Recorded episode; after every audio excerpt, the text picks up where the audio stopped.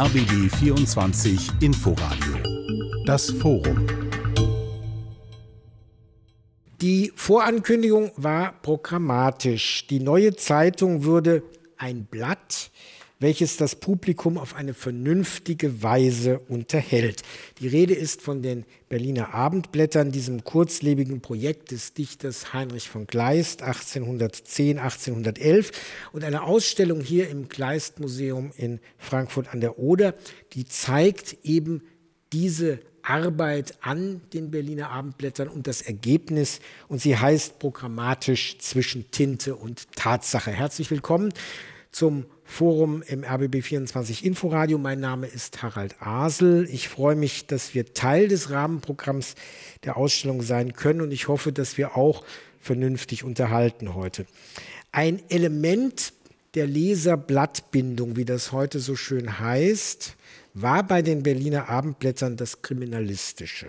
Da gab es Polizeimeldungen, die wie Breaking News den jeweils letzten Stand vermeldeten und es gab natürlich auch literarische Überformungen von Verbrechen und abweichendem Verhalten. Verbrechen lohnt sich in den Medien, das gilt heute wie damals.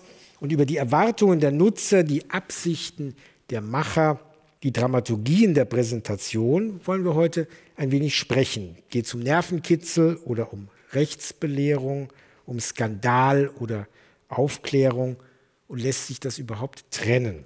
Deshalb habe ich hier drei kompetente Gäste bei mir. Christine Künzel ist Germanistin von der Universität Hamburg, Kleist-Expertin, aber nicht nur. Ein Themenschwerpunkt ihrer Forschung ist Kriminologie und Literatur. Was reizt Sie wissenschaftlich an diesem Feld? Ähm, ich bin da mit meiner Dissertation dazu gekommen, die einen großen Teil äh, zu Kleists Markise von O und dem ganzen Feld der sexualisierten Gewalt ähm, betrifft. Und mich hat interessiert, wie Literatur eigentlich, bevor es sozusagen wirklich äh, juristische Literatur eigentlich gab über Falldarstellungen, Prozessakten etc., war Literatur eigentlich schon immer ein Medium, wo über Kriminalität ähm, berichtet wurde einerseits zu sensationellen Zwecken, aber andererseits auch wurde ganz viel vermittelt über gesellschaftliche Probleme. Das fing im späten 18. Äh, Jahrhundert an, dann im 19. Jahrhundert wo sich das mit Sozialkritik auch mischte. Also dieses wirklich die Bedeutung des Gesellschaftlichen für bestimmte Verbrechen und ähm, auch Situationen sozusagen in der Gesellschaft, die sich da in der Kriminalität widerspiegeln. Das hat mich interessiert. Und es ist ganz interessant, wir merken gleich, das, was wir heute quasi von Journalisten erwarten, dass sie diese Themen aufbereiten, das geschieht genauso auch und geschah genauso in der Literatur. Elisabeth Herrmann schreibt seit fast zwei Jahrzehnten erfolgreiche Kriminalromane, die auch für das Fernsehen verfilmt werden. Sie hat aber auch eine Vergangenheit als Hörfunk- und Fernsehjournalistin. Was hat Ihnen eigentlich bei den vielen Krimis gefehlt, dass Sie sagten, jetzt muss ich selber welche schreiben? das waren tatsächlich Themen, die in einer, sagen wir mal, doch sehr homogenen Krimilandschaft äh, keinen Platz gefunden hatten.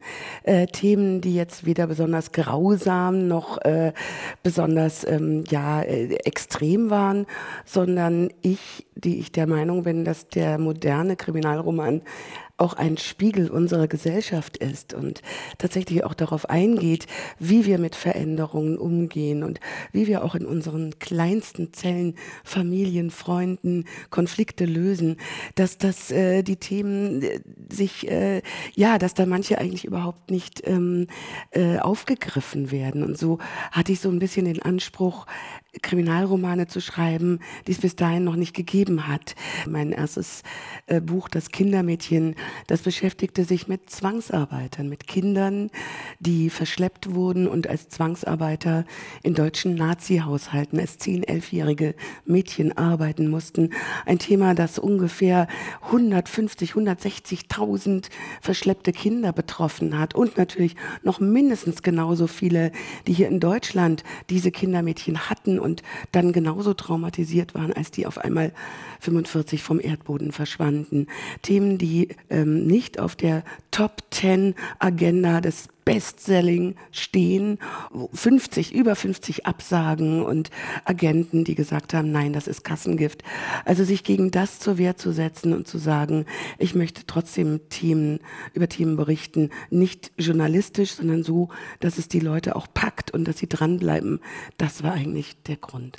Themen, die nicht auf der Top-Liste stehen. Uwe Madel ist bei mir Kollege vom RBB, seit drei Jahrzehnten das Magazin Täter, Opfer, Polizei, dann den Podcast im Visier, übrigens auch live im Land. Die Premiere war hier in Frankfurt an der Oder. Da müssen Sie sich ja auch nicht wirklich beschränken auf die drei, vier Topseller der Stories, sondern Sie können ja auch in die Breite gehen in all diesen Jahren. Das machen wir auch. Wir sind äh, weit weg davon, nur über Mord und Totschlag zu berichten, sondern wir berichten auch über das, was die meisten Leute betrifft in ihrem Alltag, über Einbrüche, über Trickbetrüger, über Tricktäter und versuchen am Ende auch äh, nicht nur Fälle mit aufzuklären, dank der Zuschauer und Zuschauer, sondern auch äh, präventive Tipps zu geben. Und sind da sehr bei Heinrich von Kleist. Das wird ja vielleicht heute noch Thema sein in der Runde.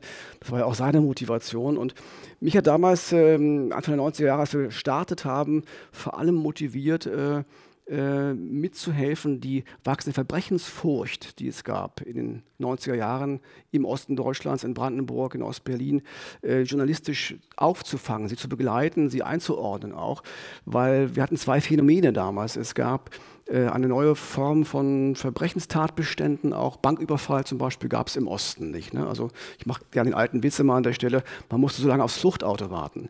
Also da gab es neue Phänomene, es gab neue Tricktäter, die ganzen Haustürgeschäfte, Leute waren verunsichert, sie konnten damit nicht viel anfangen. Und es gab, das passt zu unserem Thema heute, auch eine neue Form der Berichterstattung über Verbrechen. Wer in der DDR groß geworden ist, weiß, da gab es vielleicht maximal einen Dreizeiler irgendwann mal in der Zeitung, wenn eine Fahndung lief oder sowas. Aber ansonsten, oder die, den Gerichtsbericht vielleicht noch. Aber ansonsten gab es den Polizeiruf 110 im Fernsehen oder der Staatsanwalt hat das Wort, so hieß die Sendung, die auch mit, mit non-fiktionalen Stoffen gearbeitet hat. Aber jetzt war plötzlich jeder Mord in Flensburg, in Garmisch-Partenkirchen, in Cottbus war zu Hause bei uns im Wohnzimmer. Und das machte Leuten Angst. Und damit umzugehen, das einzuordnen, zu sagen, wie ist es wirklich, was passiert wirklich. Und man kann sich schützen und man kann helfen, Straftaten aufzuklären. Das hat mich damals motiviert. Angst als ein Punkt, der in uns aufgerufen wird, wenn wir mit kriminalistischen Dingen zu tun haben. Es gibt auch Nervenkitzel, es gibt vielleicht auch das gute Gewissen, vielleicht auf der richtigen Seite zu stehen. Was ist eigentlich der Grund, warum wir die meisten von uns jedenfalls mit einer gewissen Leidenschaft, auch da, wo wir uns gruseln, uns bereit sind, mit diesen Geschichten auseinanderzusetzen. Ich glaube, wir möchten gerne, dass in der Fiktion oder in dem, was uns dann abends in den Schlaf begleitet, die Dinge wieder richtig gemacht werden. Bis auf ganz wenige Ausnahmen, Patricia Highsmith zum Beispiel, Ripley, sind ja die, die Helden eines Kriminalromans diejenigen, die etwas wieder gut machen oder zumindest etwas aufdecken, etwas äh, klären, was vorher die Menschen in Angst und Schrecken versetzt hat oder die Protagonisten eines Buches. Und diese Sehnsucht, ähm, dass es gut ausgehen möge. Das haben Kinder, wenn sie die Märchen zu Ende gehört haben und sie lebten glücklich miteinander äh, für alle Zeiten, bis das der Tod sie scheidet, was ich immer gruselig fand, ehrlich gesagt. Sind wir schon wieder im Krimi-Bereich. Ne? Also da könnte man ja auch überlegen, was scheidet sie jetzt genau. Ähm, aber diese, diese, dieser Wunsch, dass es zum Schluss, wenn man das Buch schließt, dass etwas zum Abschluss gekommen ist und auf eine, eine gute Weise, dass Dinge, die verrückt worden sind, wieder am richtigen Platz sind. Aber das ist ja ein großer Unterschied zwischen der fiktionalen Literatur und der journalistischen Arbeit, denn wir können ja nicht unbedingt im Prozess der Beobachtung, während äh, ein Fall aufgeklärt wird, wissen, dass es gut ausgeht. Ich glaube, das sind zwei Aspekte. Wir haben das, was Elisabeth beschreibt, äh, im Bereich der True Crime Podcast. Das sind ja in den allermeisten Fällen abgeschlossene Fälle, die von hinten auch erzählt werden, wo wir wissen, es geht am Ende gut aus, weil der Täter, die Täterin überführt sind. Es gibt hoffentlich ein gerechtes Gerichtsurteil. Und dann ist am Ende auch, glaube ich, äh, hormontechnisch wieder der Mensch dann mit Dopamin und Oxytocin voll, weil ach, er kann durchatmen, er kann aufatmen. Im Bereich der Öffentlichkeitsverhandlungen, der Kriminalberichterstattung, da ist, glaube ich, der Punkt, äh, dass die Leute sich wirklich informieren wollen, was passiert in meiner Nachbarschaft. Sie haben das Gefühl, vielleicht auch helfen zu können äh, durch äh, Zeugenaussagen, also aktiv werden zu können, nicht ohnmächtig zu sein. Und sie wollen, glaube ich, auch am Ende durchaus lernen. Also wie, wie agieren Täter? In welchen Situationen haben die zugeschlagen? Kann man das vielleicht vermeiden? Wie verhält man sich, um nicht Opfer zu werden? Das sind, glaube ich, die Motive, die unsere Zuschauer und Zuschauerinnen äh, motivieren, meine Sendung zu schauen.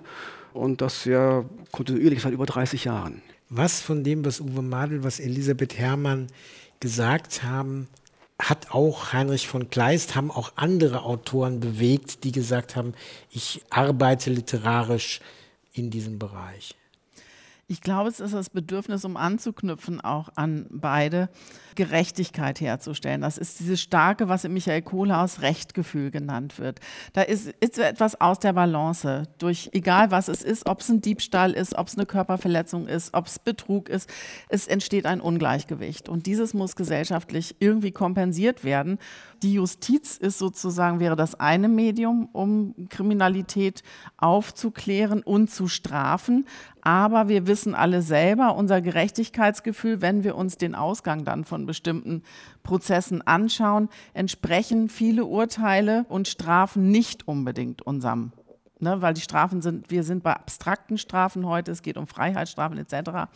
Und das Spannende ist, und das wird auch in der Literatur und im Film übrigens auch aufgegriffen, dass man jetzt dazu tendiert, pädagogische Formen der Strafe, also man merkt irgendwie, es geht nicht mit diesem Rache, also der Rachefeldzug des Michael Kohlhaas kann keine Lösung sein im Endeffekt. Das ist eine schöne Fantasie, die vielleicht auch befriedigt. Dafür sind diese Rachegeschichten, die fiktionalen auch. Aber die Tendenz ist im Moment, und das ist in Filmen sowohl als auch in der Literatur zu sehen, das nennt sich ja Transformative Justice oder Restorative Justice, mit den Täterinnen und Tätern zu arbeiten, dass sie einen Lernprozess durchmachen und nicht einfach nur weggesperrt sind. Das scheint ein Bedürfnis zu sein und da sind wir wieder bei den Erzählungen, dass es nicht nur diese Strafe gibt, sondern dass man sich Geschichten erzählt. Wie bist du dazu gekommen? Wie bist du zum Täter geworden? Was hat das mit mir gemacht? Ne? Also, dass man ins Erzählen kommt. Und ich glaube, da sind wir ganz stark bei diesem Bedürfnis, ich möchte das verstehen, ne? auch wenn ich sozusagen Opfer bin.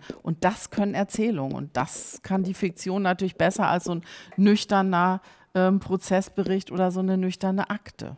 Elisabeth Herrmann nickt. Ja, das Interesse an Psychologie ist unfassbar hoch geworden. Gerade bei jungen Leuten, ich schreibe ja auch Bücher für, für Jugendliche, da ist in, in, bei, unter jungen Leuten weiß jeder, wenn jemand anders ein Problem hat, wie das jetzt äh, klinisch heißt und welche Psychose er hat und unter welcher Angststörung er leidet. Da ist so ein, so ein unglaubliche Kenntnis mittlerweile da.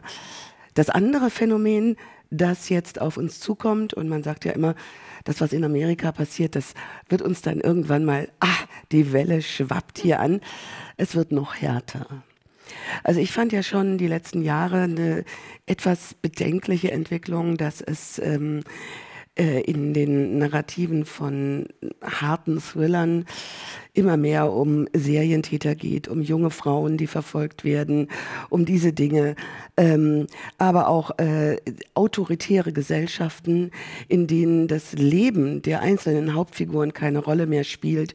Also eine Grausamkeit, vor der wir eigentlich immer gedacht haben, da müssen wir doch irgendwo eine, eine Tür zuschieben. Oder da habe ich auch vielleicht als Autorin eine Verantwortung meinen Leserinnen und Lesern gegenüber, dass bestimmte Dinge nicht geschildert werden oder nur angedeutet. Oder dass ich die gar nicht erst schreibe und in eine Geschichte aufnehme, da scheint auf einmal die Büchse der Pandora geöffnet zu sein.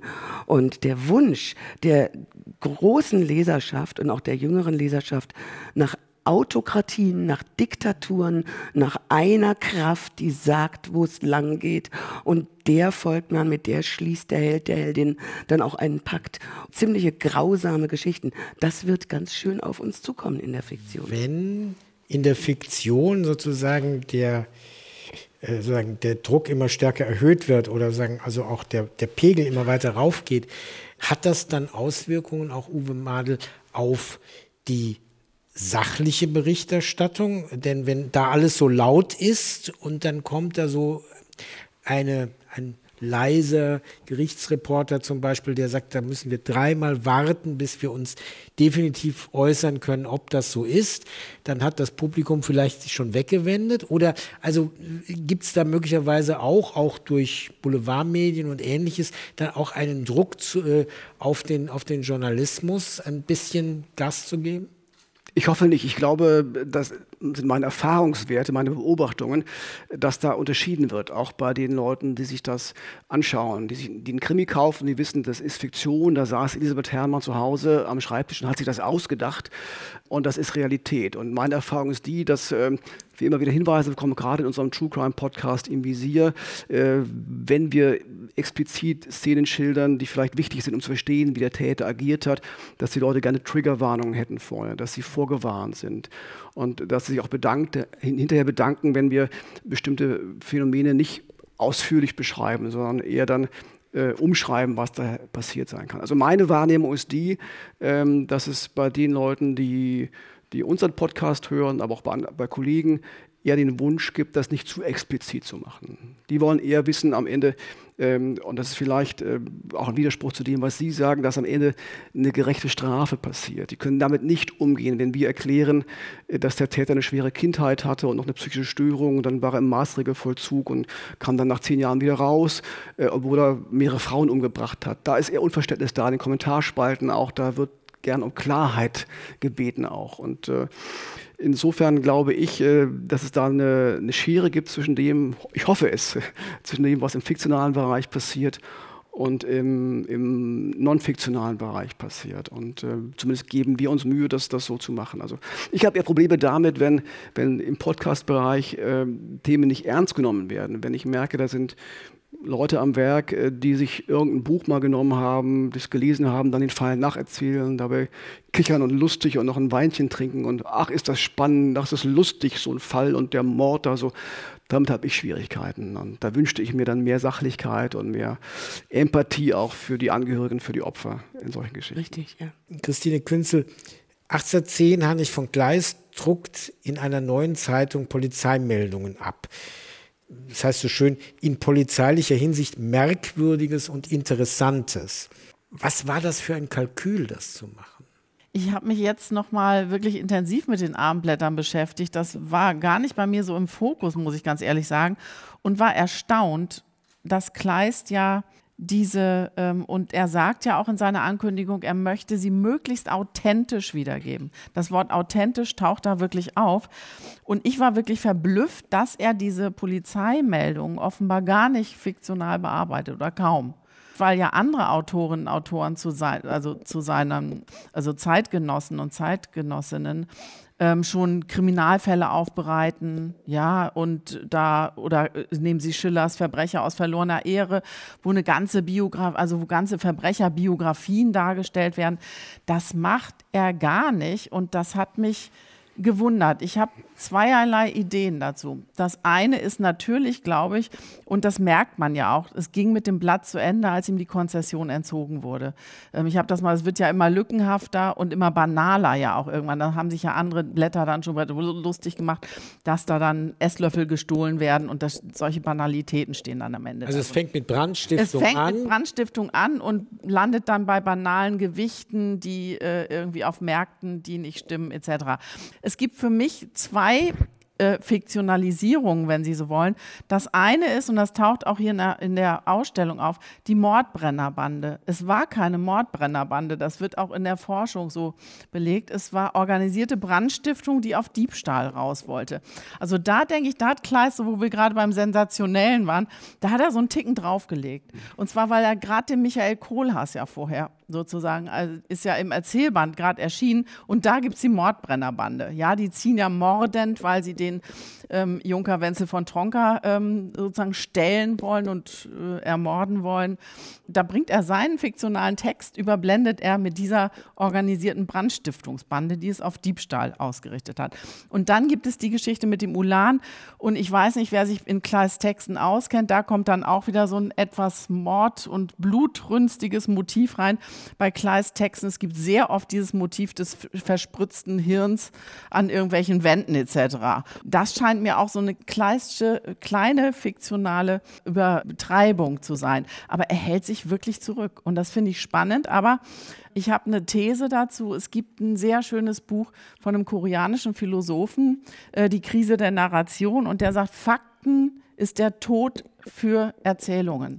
Jung Schul Han. Ja, damit wir Jung den Namen Han, genau, ja. ganz wunderbar. Und als ich das gesehen habe, dachte ich, mh, das ist genau das, was Kleist eigentlich, er schreibt seine Anekdoten, er schreibt seine Erzählungen. Also ich, für mich war hier sozusagen diese Trennung und diese, diese Unmöglichkeit, Fakten und Fiktion zu verbinden, ähm, habe ich gemerkt, das, das macht er nicht. Den, er geht sozusagen, das, das geht er nicht ein. Er war vielleicht da Journalist, er hat sich als Journalist ja. gefühlt und ich fand spannend, ich habe das vor einigen Jahren entdeckt, äh, äh, dass Kleist für mich so etwas wie der Erfinder der Öffentlichkeitsfahndung ist. Er hat mhm. an einer der ersten Ausgaben, ich glaube am, am 4. Oktober, äh, beschrieben, warum er diese polizeilichen Notizen, wie er es beschreibt, in seinen Abendblättern abdruckt. Und er hat drei Punkte benannt, die könnten auch das Gründungskonzept meiner Sendung gewesen sein. Er wollte zuallererst informieren. Sie haben gesagt, authentisch unterrichten über das, was passiert ist. Er Tagesbegebenheiten, die wollte er geschildert haben.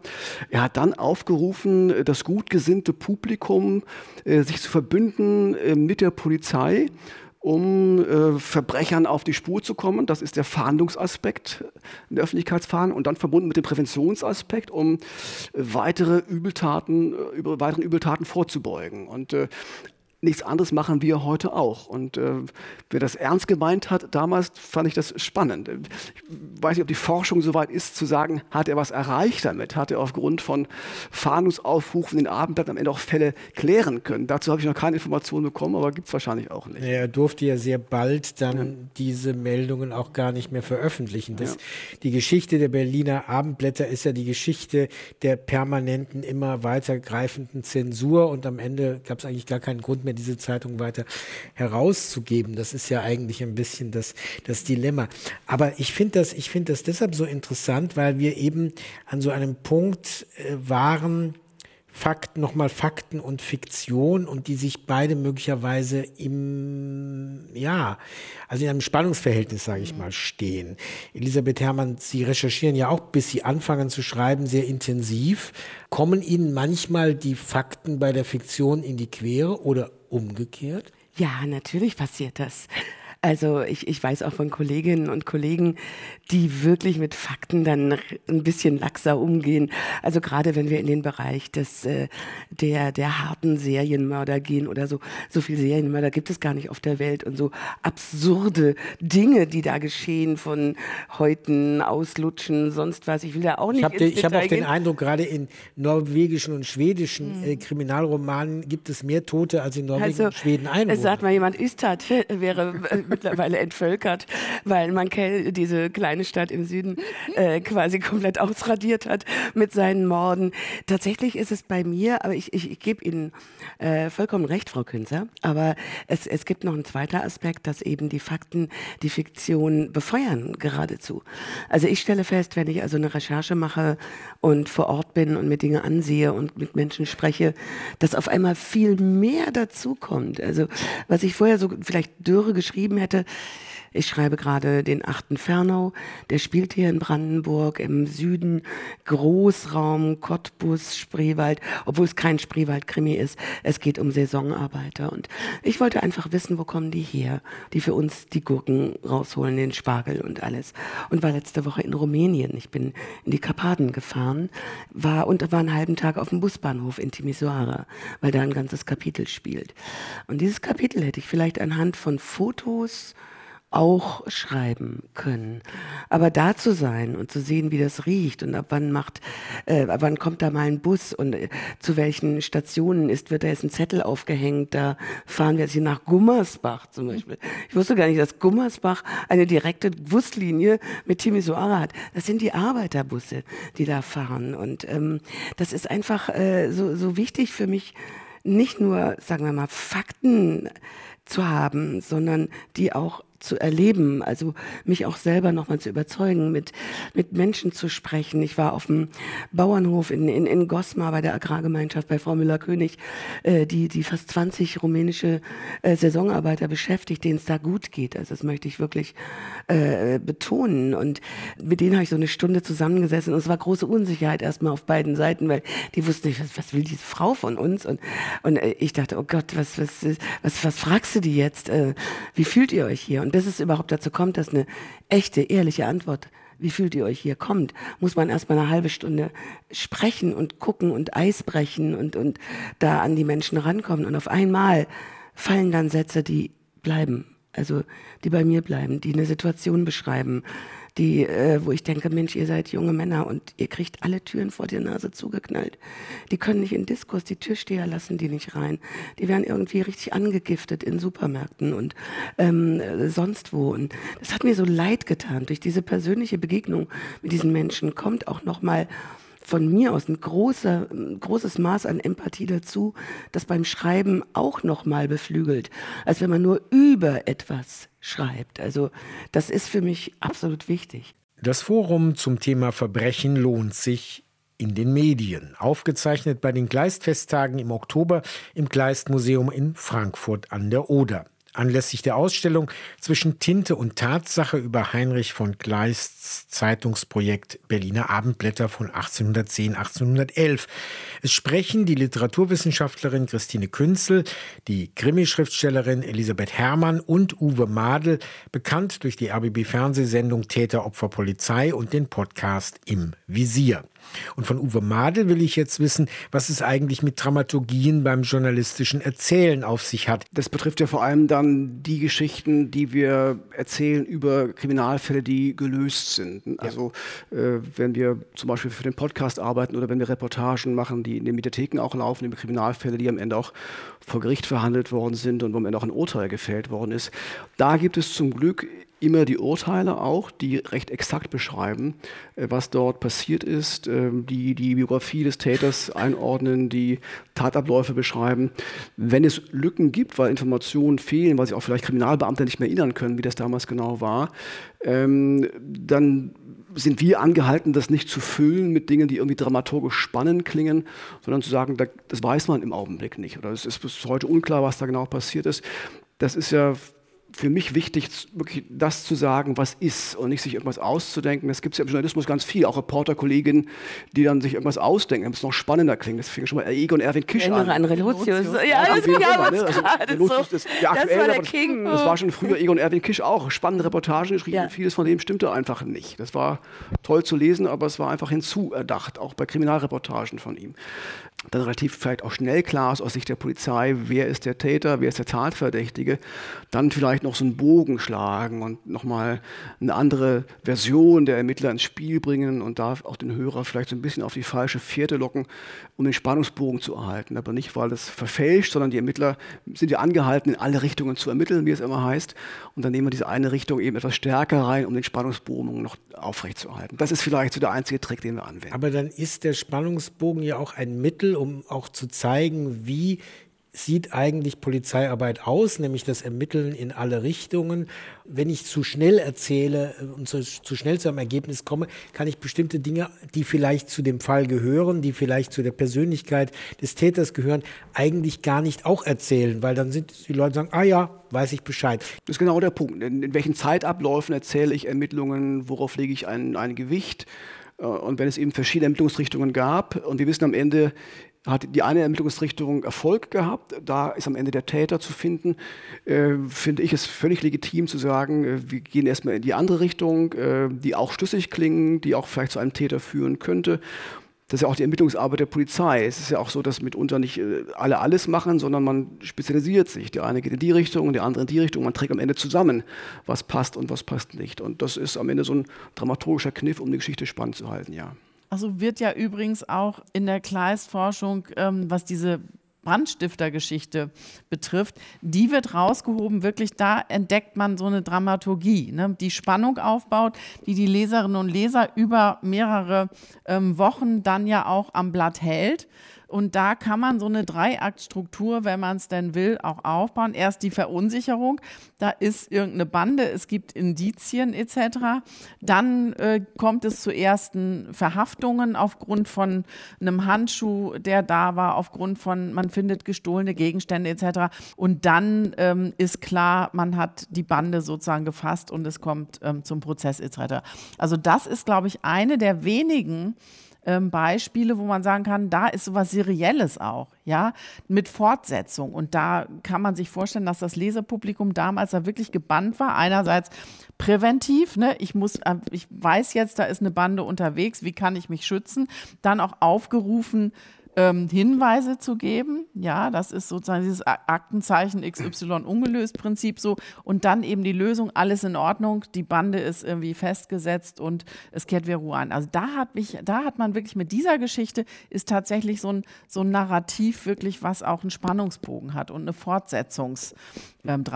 Das Spannende, was in, in der Öffentlichkeitsfahndung, wenn es darum geht, ist ja gar nicht sehr Spannungsbögen zu erzählen, das spannend zu halten, ja. sondern äh, zu sagen, was es ist, äh, wobei dann der Adressat nicht immer das Publikum ist, äh, was zuschaut, sondern oft auch die Täter. Ja. Das ist ja, ist der Inhalt von Öffentlichkeitsfahndung, am Ende auch Druck, Drohkulissen aufzubauen, Druck aufzubauen auf Täter. Und da passieren sehr, sehr schöne Sachen. Äh, in einem Fall ähm, äh, hatten wir ähm, ein, ein, eine, die Headset-Band. Wir haben gerade Headsets auf auch.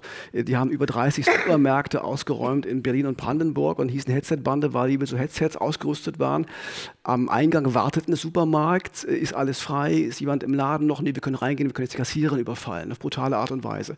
Wir haben das dargestellt. Die haben sich selber gesehen, weil wir werden auch sehr gern geguckt in diesen kriminellen Kreisen, auch in Haftanstalten, einfach um zu gucken, was passiert da so. Ja, was, so, ein bisschen, so ein bisschen Marktbeobachtung. Ist Fernsehabend, genau. so Fortbildungsmaßnahmen. Ähm, die haben sich gesehen und haben gesagt, okay, wenn wir jetzt diese Headsets weiter nutzen, dann werden die vielleicht erkannt. Dann sagt jemand, oh, guck mal, die haben ein Headset auf und sind vom Headset gewechselt aufs Smartphone.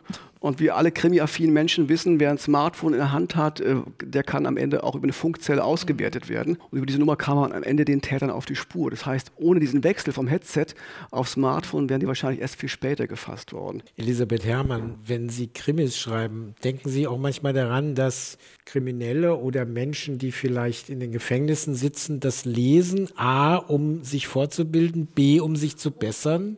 Nein, das denke ich nicht.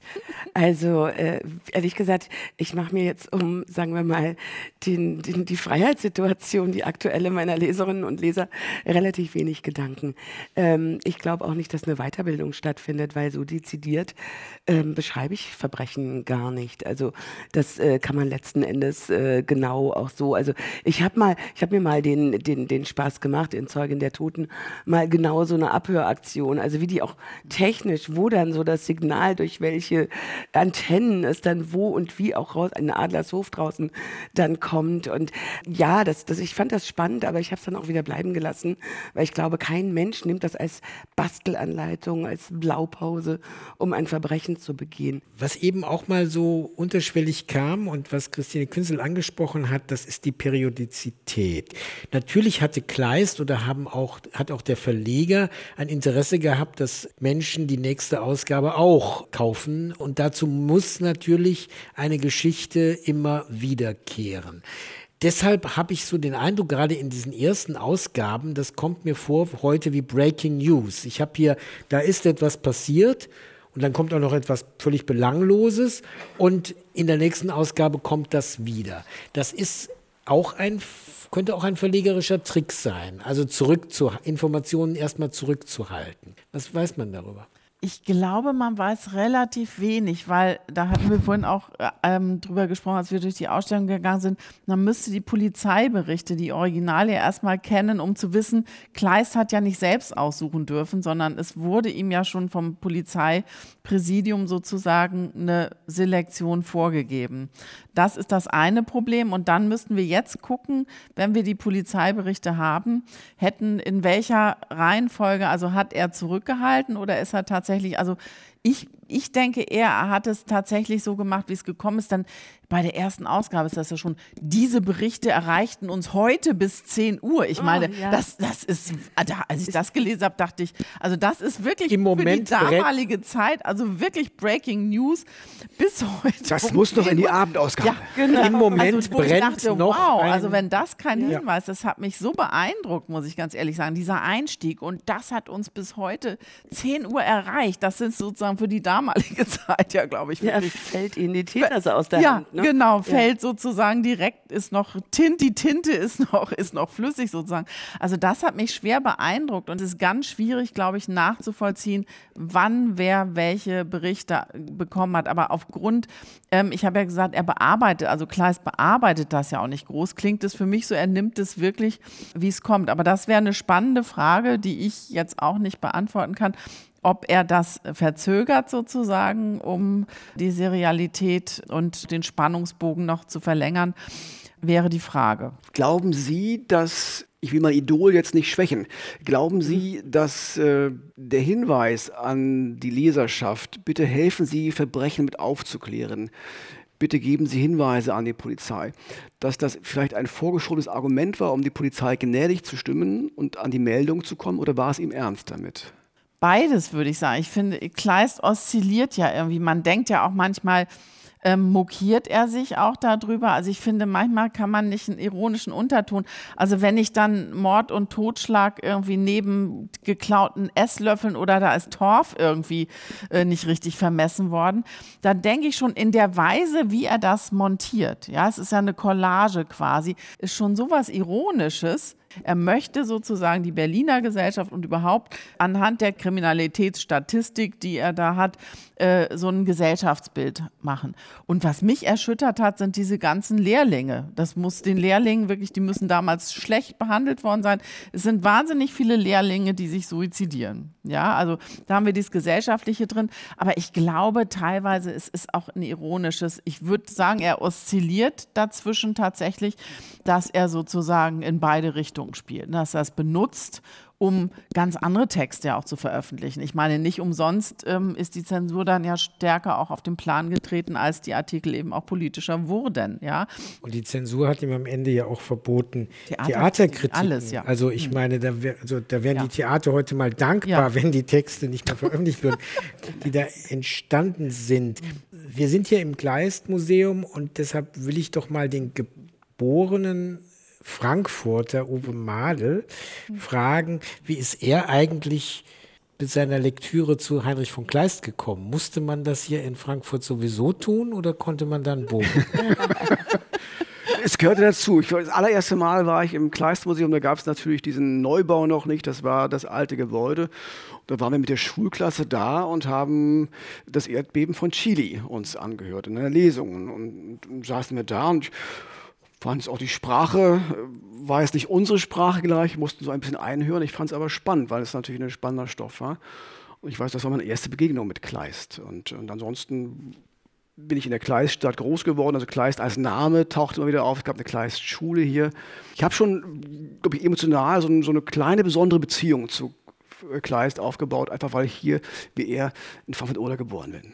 Und wenn wir einen Gleistext richtig sprechen können, dann haben wir auch wirklich eine gute Voraussetzung, um im Rundfunk und im Fernsehen unterzukommen. Absolut. Und auf dem Theater vielleicht. Elisabeth Herrmann, aber ich meine, solche Satzungetüme, die wir manchmal bei Kleist lesen, die sehr musikalisch gearbeitet sind, die würde jeder Lektor, jede Lektorin natürlich aus einem heutigen Manuskript heraus redigieren. Was können Sie, was, was, was können heutige Autorinnen und Autoren trotzdem vom Kleist lernen? Ich glaube nicht, dass er als Lehrmeister dient, muss ich ganz ehrlich sagen. Ähm, da würde ich mir dann eher Stephen King nehmen, Michael Crichton, äh, wenn man es wirklich heftig blutig haben will, Sebastian Fitzek. Das ist das, äh, was im Moment wirklich auf der Höhe der Zeit ist.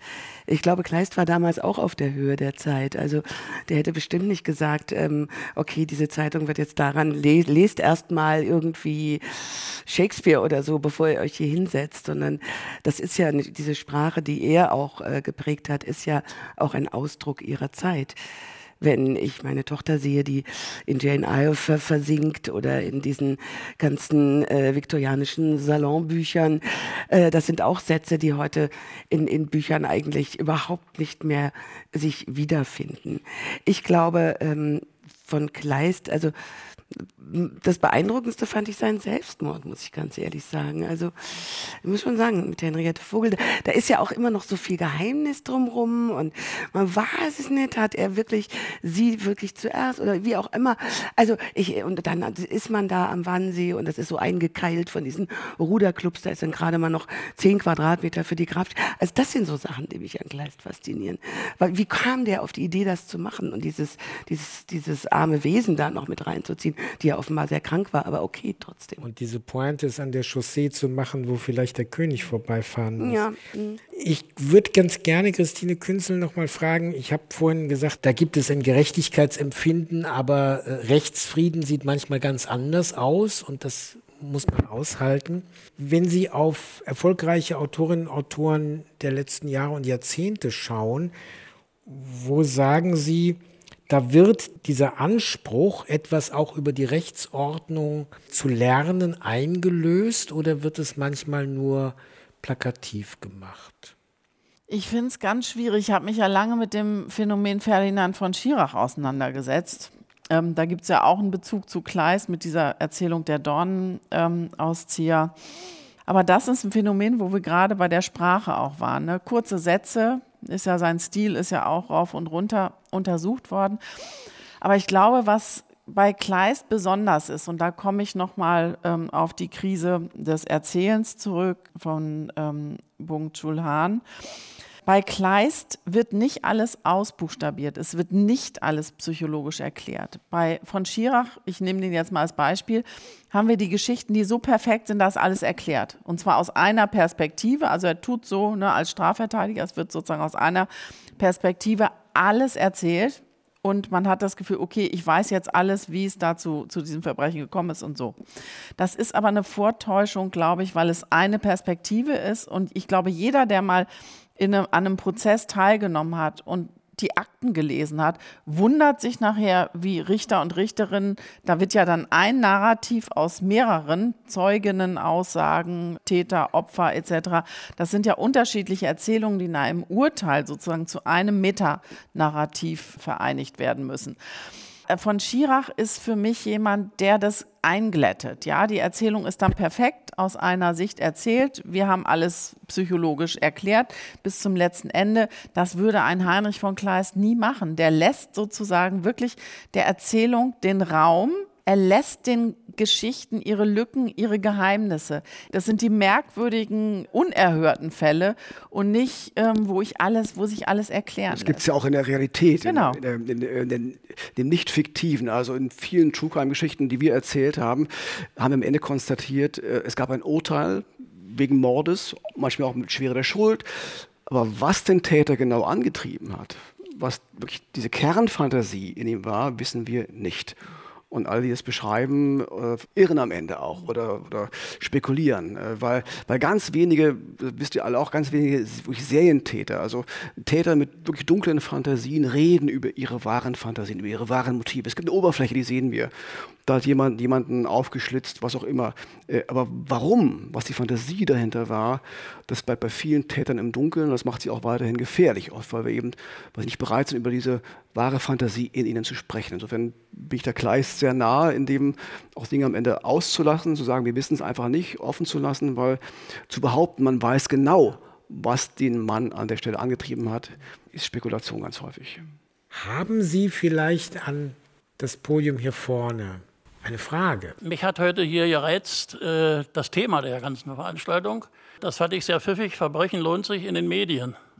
Verbrechen lohnt sich eigentlich immer für den, der es erfolgreich äh, packt. Äh, aber äh, dieser Hinweis ist denn nicht, der Journalist ist nicht die Schriftstellerin gezwungen, äh, bestimmte Sachverhalte darzustellen, die den äh, Zuschauer eben auch anregen. Also ich kann mir keinen Tatort vorstellen, keinen Polizeiruf ohne einen Toten. Guckt dann dann noch jemand rein, wenn, wenn da nicht bestimmte Sachen passieren? Sie sprachen die äh, nordischen Schriftsteller an. Sjeval Valley waren die ersten.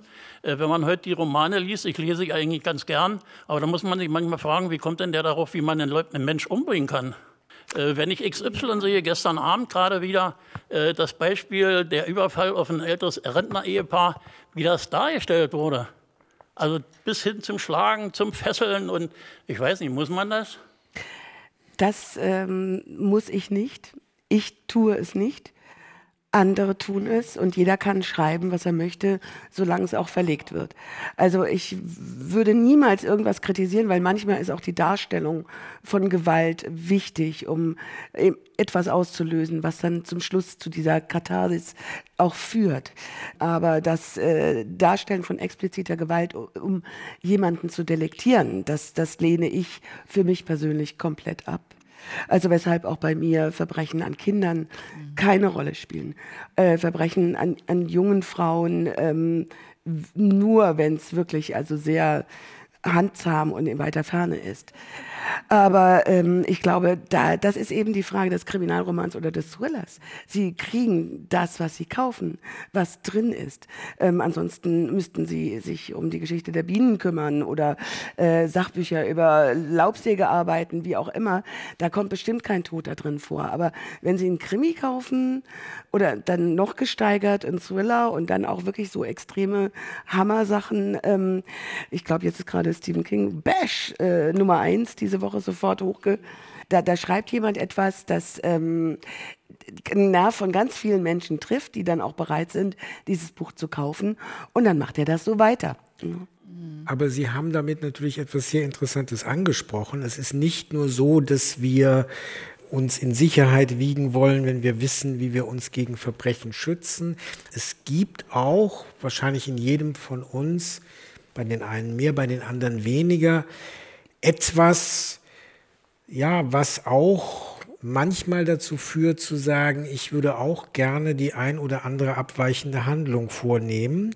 Und ich schrecke aus guten Gründen davor zurück, weil ich sehe, wohin das führt. Also wenn nicht in jedem, in jeder von uns etwas angelegt wäre, frage ich jetzt auch mal in die Runde, ob das jetzt eine zu, zu scharfe These am Schluss unseres Gesprächs ist, was die Täter wirklich verstehen lässt, würde es uns doch kalt lassen. Also ich glaube, ich habe das auch oft gefragt, jeder Mensch kann zum Mörder werden, wenn bestimmte Voraussetzungen gegeben sind, wenn es mich berührt, wenn es um Kinder geht, Erpressung geht, was auch immer. Also ich glaube, das ist in uns angelegt, also so ein, so ein, so ein Reflex. Deswegen würde ich nie sagen, äh, der und der kann das nicht tun. Und das ist ja und man sieht es einem Menschen auch nicht an, ob er Mörder ist oder nicht. Das ist ja die, die klassische äh, äh, Interviewsituation äh, nach einem Mordfall, wenn die Nachbarn befragt werden. Nein, der, der war so nett. Also der nicht, niemals, der nicht. Also man sieht Menschen nicht an und man kennt diese Triggerpunkte nicht, die am Ende zu seinem Verhalten führen. Es ist am Ende auch spannend, dann im Roman, aber auch in der Realität herauszufinden, was hat Menschen dann zu der Tat getrieben. Aber ich glaube auch, wir Menschen sind Wesen, die auf Emotionen reagieren. Wir wollen Emotionen, wir brauchen Emotionen, im Guten wie auch im Schlechten. Äh, und äh, solche Geschichten erzeugen Emotionen in uns und wir reagieren darauf auch. Es gibt auch genug Menschen, die sagen, ich kann sowas nicht lesen, ich lege das weg, äh, das ist mir zu grausam, will ich gar nicht wissen. Ich höre keinen True Crime Podcast. Es gibt aber ganz viele, die tun das, auch viele Frauen. Also unser Podcast, 70 Prozent der Hörer, Hörerinnen sind Frauen äh, Frauen im, im, mittleren Alter. Warum, kann man fragen, ist es so? Ich habe mit Psychologen gesprochen, die sagen, ja, weil, weil Frauen natürlich irgendwie äh, A, empathischer sind, sich eher einfühlen können in andere Menschen, neugierig sind in Motive, Motivationen, Handlungsweisen, Fragezeichen, weil Frauen eher Opfer werden tendenziell, sich eher gefährdeter sehen und, weil und Frauen deshalb nicht wissen erwischt wollen, werden. Frauen werden nicht erwischt. Ich erinnere an das Blaubeermariechen, ja. die vier Ehemänner mit Blaubeerkuchen um die Ecke gebracht hat, weil kein Mensch, das war in die 60er Jahren, auf die Idee gekommen ist, diese liebenswerte Frau könnte ihren Mann umbringen. Also das ist eben auch, glaube ich, ein, ein Aspekt. Also wer wird erwischt? Ne? Also wie, es muss ja nicht immer die Tat und boah, ich war's und jetzt fangt mich, sondern es geht ja auch darum, eine Tat zu verbergen. Und warum tut man das? Wegen Strafe Ich glaube, wir alle wären bereit, Dinge zu tun, von denen wir nicht zu träumen wagten, wenn es keine Strafe darauf gäbe. Ich sehe das immer, wenn so, sagen wir mal, Blackout, Stromausfall oder Dinge auf der Straße und auf einmal, ja, es gibt keine Ordnung mehr. Die, die Scheiben klirren, die Läden werden geplündert ohne Ende. Das würden diese Menschen niemals machen, wenn eine Struktur da wäre, die und äh, die sie auch mit Strafen belegen würde. Ich glaube, dass äh, Was ganz Wichtiges ist, dass unsere Gesellschaft irgendwie nicht anfängt, dass wir uns gegenseitig umbringen oder äh, Fahrerflucht oder Autos rammen oder äh, es, es muss ja nicht immer gleich Mord sein. Also Mord finde ich ist auch noch mal so eine Sache, das macht man nicht, weil man äh, Angst vor Strafe hat, sondern Mord ist ein Sakrileg, das ist ein, das ist da, da, da vergisst man ein Menschsein. Das ist, das sehe ich nicht gleich mit anderen Straftaten letzten Endes, äh, wo Menschen nicht in dem Maße äh, verletzt werden. Aber St Verbrechen generell, dieser wunderbare Banküberfall, wenn es dann am besten noch dadurch äh, irgendwie sanktioniert wird, dass ein bisschen Geld an die Armen gegeben wird, da sind wir doch alle bei den Tätern. Verbrechen und Strafe, das ist jetzt nicht Kleist, das ist ein anderer großer Autor. Mhm. Das war unser Forum im RBB24 Inforadio heute zu Gast im Kleist Museum in Frankfurt an der Oder im Begleitprogramm zur Ausstellung zwischen Tinte und Tatsache Kleists Berliner Abendblätter. Diese Ausstellung ist bis Ende Februar zu sehen und es gibt auch weiteres Begleitprogramm, die nächste Gesprächsrunde am 16. November zum Thema Pressefreiheit. Danke sage ich meinen heutigen Gästen, der Schriftstellerin Elisabeth Herrmann, der Germanistin Christine Künzel und dem ABB-Journalisten Uwe Madel und Ihnen allen hier im Raum und an den Empfangsgeräten selbstredend. Vielen Dank für die Aufmerksamkeit.